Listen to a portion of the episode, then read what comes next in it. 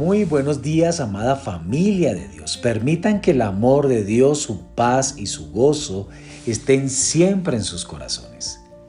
La semilla de hoy se titula, Tendrás que ser procesado. Seamos sinceros, todos, pero todos, preferimos las cosas rápido. Siempre estamos corriendo. Preferimos calentar en el microondas porque es más sencillo. Preferimos el atajo y no tomar la avenida para evitar el congestionamiento todo rápido, todo fugaz. En Dios las cosas son un tanto diferentes, porque Él toma su tiempo para moldearnos, para que al terminar su obra sea perfecta. Dios no usa atajos, y es por eso que al recibir un sueño de parte de Dios solemos pensar que nos levantaremos al día siguiente con el sueño cumplido, como si de una hada madrina se tratara.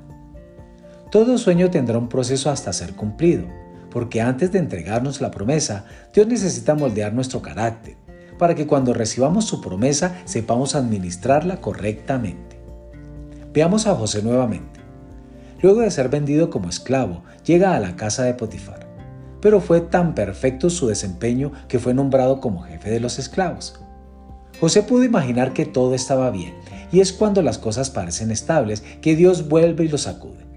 Acusado de una falsa violación a la esposa de su amo, lo sacan de allí y es llevado a la cárcel, donde también fue colocado como jefe de los prisioneros.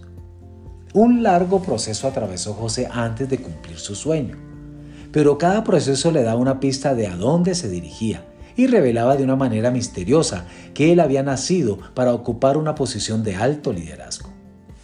Mientras leemos la historia, todo pasa rápido.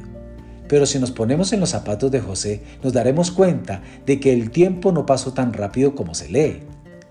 Luego de su sueño pasaron 14 años para que José ocupara el lugar que Dios le había prometido. Pero algo nos deja bien clara la Biblia, y es que en cada punto del proceso de José Dios estaba con él. El proceso te forma y le añade peso a tus sueños. Tú no eres de los que se cocina rápido y sin sabor. No eres como la hierba que se seca y es quemada por alta temperatura del sol. Tu sabor es único y cada una de las partes de tus sueños están bien cocidas por el fuego, nada más y nada menos que por el Padre Celestial.